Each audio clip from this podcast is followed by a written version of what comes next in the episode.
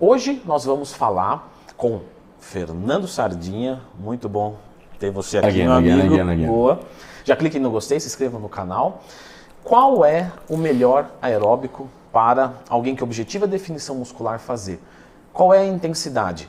O aeróbico deve ser em jejum, deve ser antes, depois do treino? Enfim, vamos dar um panorama geral. Sardinha, vamos começar do começo. Né? O, o aeróbico, para um atleta, ele é bem-vindo ou não? Sempre bem-vindo. Off-season, pré-contest, o aeróbio vai ajudar de qualquer maneira. Ótimo. Por que, que é importante fazer um aeróbico no off-season? Tem um monte de coisa. VO2, tem um monte de. O, o- o condicionamento físico de- no, no off, por exemplo, você treinar, nós falamos isso em outra, outra ocasião. O, o aeróbio vai funcionar para você melhorar o seu anaeróbio para poder fazer com mais intensidade ou colocar mais volume também. Porque no final do treino, quando você despende muita quantidade de glicogênio, de ATP, já foi tudo embora, ainda tem uma, uma função básica do aeróbio, que é você continuar treinando até o limite da sua, da sua falha. Nós falamos para treinar a falha direto. O aeróbio potencializa você treinar o anaeróbio com mais eficiência. Qual a intensidade que eu faço desse aeróbico? Os meus alunos me perguntam demais isso. Gente, a intensidade depende, logicamente, do objetivo, do momento do atleta. Então, por exemplo, é muito diferente o Sardinha, faltando duas semanas para subir num palco, que ele está com o carboidrato baixíssimo, limitado, ele não vai conseguir fazer uma corrida duas horas por dia, porque ele não vai conseguir treinar musculação. Então, nesse caso, ele pode fazer uma caminhada em jejum, acelerada, numa intensidade menor. Agora, o que eu vejo muito é o seguinte, Sardinha, e é com todo respeito, é uma cutucada, aquela cutucada do professor, para trazer vocês para o melhor, não para ofender nem nada. Mas eu vejo gente assim, em off, que você pede para. que não tem um condicionamento bom, não está conseguindo agachar, não está conseguindo fazer remada. Olha, vamos fazer esse cardio a 150, 160 batimentos por minuto. E o cara não tem massa muscular. E ele fala assim: ah, mas será que eu não vou perder massa muscular? Mas, ah, mas não tem como perder o que não tem. Né? Então, assim, gente, de- tudo depende, tá? Mas se o seu condicionamento tá ruim, é melhor que você faça um aeróbico alimentado do que um aeróbico em jejum de baixa intensidade. O alimentado você sobe a intensidade e melhora os teus marcadores de VO2 máximo, certo? Quando é que o aeróbico em jejum então vai muito bem? O aeróbio jejum é muito bem quando você tem massa magra boa e que você teve uma noite de sono bacana e depois no dia seguinte, quando você inicia o aeróbio, você faz com baixa intensidade, porque o teu peso, o peso molecular muscular é muito grande e você não pode ter um desperdício, um desperdício de glicogênio em nenhum espaço de tempo. O, próprio deslocamento de um cara do tamanho do Sardinha é muito diferente Já do tem. deslocamento de um cara de 60 quilos. Muito diferente. Uma caminhada acelerada dele, quando, quando, quando chega a sua frequência É, cardíaca? eu, tô, eu sou velho, sabe? o velho, 140 tá quase morto. não, não, mas eu, eu- normalmente eu fico com 140, 130. Então, gente, pra vocês terem uma ideia, 140, 130, se você pegar um cara magro, magro, e colocar ele pra andar, ele vai bater 110, 115. Então você entende que pra ele, ele já tá trabalhando num limiar alto. É. E aí vocês têm que reproduzir isso, dependendo do contexto, lógico, é, é de alguma maneira que você simule 140, 150, 160 batimentos por minuto, dependendo do teu objetivo, até mais. Um outro ponto que o pessoal pergunta muito, o aeróbio antes ou depois do treino?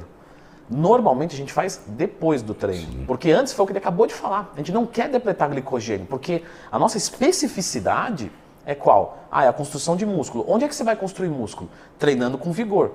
Como é que você vai querer treinar com vigor se você depleta seu glicogênio antes? Agora, vamos assumir o seguinte, Sardinha. Eu faço musculação, mas eu faço musculação para me ajudar em outra modalidade. Eu preciso melhorar o meu cardio. Sou ciclista.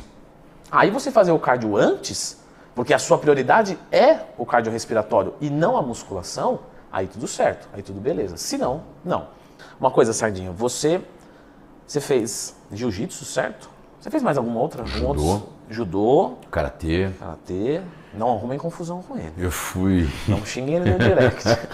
Não comentem nas Todo mundo fotos dele. respeita isso aí. Todo mundo respeita 10 café de mim.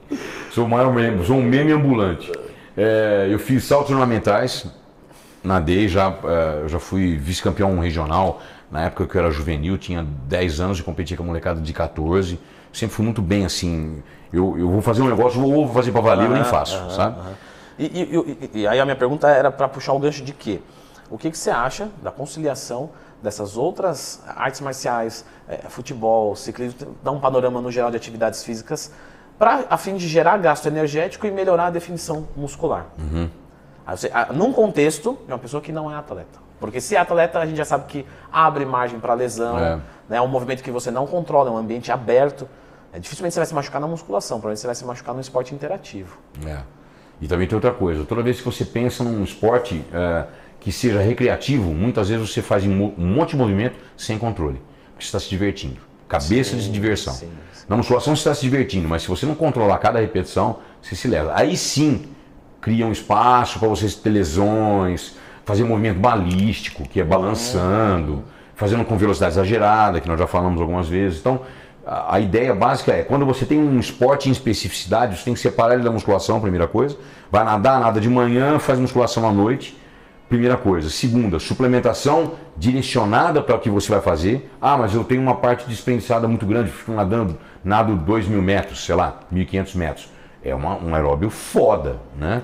Só que também tem um gasto de glicogênio forte. Então não adianta fazer, mesmo que você for fazer musculação, o treino de musculação não vai nem render, velho. Não vai conseguir. É. Às vezes o cara nada na, na piscina da academia, quente, o cara sai de lá, ele vai entrar na sala de musculação, vai parecer uma. Né, tá, dá a impressão que ele está brincando, fazer fisioterapia. Eu tive, eu tive um aluno meu, lembrei de uma história agora. Tive um aluno meu que eu, uma vez eu prescrevi para ele no, no, no, treino dele de tríceps mergulho. Ele falou: não tem piscina na minha academia. Aí, lógico que a gente brinca, dá risada, mas ele, ele autorizou eu contar essa história publicamente. Que eu falei: não, Sim. é que o mergulho é um exercício. Fala sobre o nome dele. É. ele falou: nunca me identifique, pelo amor de Deus. Ele falou: mas ele deu risada e falou que eu sou muito leigo e tal. Eu falei: professor está aqui para isso. É, nós estamos aqui para isso, vamos aguentar. E Bom. outra coisa, creatina e beta-alanina. Se você quiser, tiver um esporte, como eu falei, jiu-jitsu de muita intensidade, você competindo, fazendo uma, um jiu-jitsu muito forte, você provavelmente vai acabar usando uma força anaeróbica. Então, seria legal se você separar essa suplementação de creatina e beta-alanina pré-treino, mesmo para você poder fazer a musculação mais eficiente e o GIL ou outra atividade que tenha mais explosão também é eficiente. E aí a, o teu processo nutritivo vai ter que ser muito, muito eficiente, porque quando a gente faz um cardio, onde a gente controla melhor as coisas, por exemplo, ah, eu vou fazer um aeróbico em jejum 60 minutos a 6,5 km por hora. É uma situação. Agora, assim, eu vou jogar futebol e não sei se vai ter próximo ou não, enfim. Então começa a ficar uma coisa muito, muito aberta. O que, que acontece? Se você está fazendo essa atividade para gerar um gasto energético a mais, está tudo certo. Você pode utilizar isso a seu favor para criar um déficit calórico eficiente. Só que você tem que lembrar que dependendo do físico que você quer chegar naquele projeto, naquele objetivo, você vai precisar ter muito mais cuidados, muito mais pontualidade com o teu gasto. Então, assim, ah, vou fazer esse aeróbico para gastar 400 calorias, tudo bem. Eu vou jogar bola, aí eu, num dia eu gasto 100, no outro dia eu gasto 600. Então, entende que isso, no começo não vai fazer diferença nenhuma. Mas para reduzir um cara de 8% de gordura para 4%, não é o tipo de, de matemática que a gente vai é, é, ter de melhor. Então, você pode utilizar, certo? Mas se o seu objetivo for muito longo, basicamente isso, longo que eu digo de eu quero ser um fisiculturista e tal, você não vai ver um fisiculturista em preparação jogando bola, entendeu? Ainda que gere um gasto energético. Acho legal também falar do, do, do, dos aeróbicos, de, dessas modalidades, que inclusive até eu deixo essa dica para às vezes para alunos e tal. Falei até disso no meu curso que ainda vai para de treinamento. Às vezes tem gente que não gosta de musculação. O que, que eu sugiro para a pessoa? Olha, faça um. Qual esporte você gosta? Eu gosto de, de sei lá, de, de, rugby. Então faça rugby, porque quando você começar a fazer rugby e ficar competitivo nisso, você vai saber que a musculação vai te ajudar e aí cria o significado é, de você ir. Verdade. E isso pode fazer bastante diferença. De novo, não é tratar o aluno como um monte de músculo e gordura e osso. Não. É tratar o aluno como um sistema. Então eu preciso entender como esse sistema funciona e tentar até mesmo hackear se for necessário, né, se isso for trazer um, um benefício para a vida dele. Lembra de falar mais alguma coisa de aeróbico? Tá bom. Eu acho que do, do aeróbico eh, específico para outro, outro esporte, né? Então, por exemplo, ciclista, vai depender do que o cara está fazendo. Qual é o treinamento da musculação? Eu vejo muitos uh, uh, preparadores físicos de futebol fazendo resistência dentro da musculação.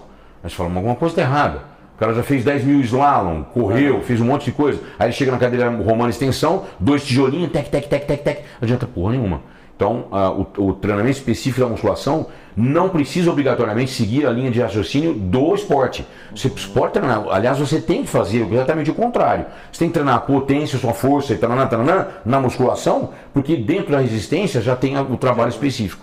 Eu faço 100 entradas de, de, de goshi, por exemplo, no judô. Então tá, 100 entradas é coisa pra cacete.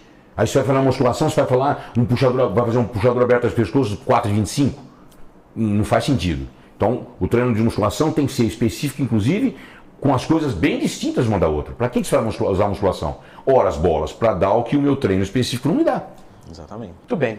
Sardinha, eu vou deixar agora a indicação de um vídeo aqui, que é campeão de visualização aqui no canal, que é como perder gordura localizada. O pessoal tem muito nessa ideia e provavelmente quem está buscando aqui, o Carlos está buscando esse vídeo. Então, galera, fiquem com esse vídeo aqui e até um próximo Eu e o Sardinha.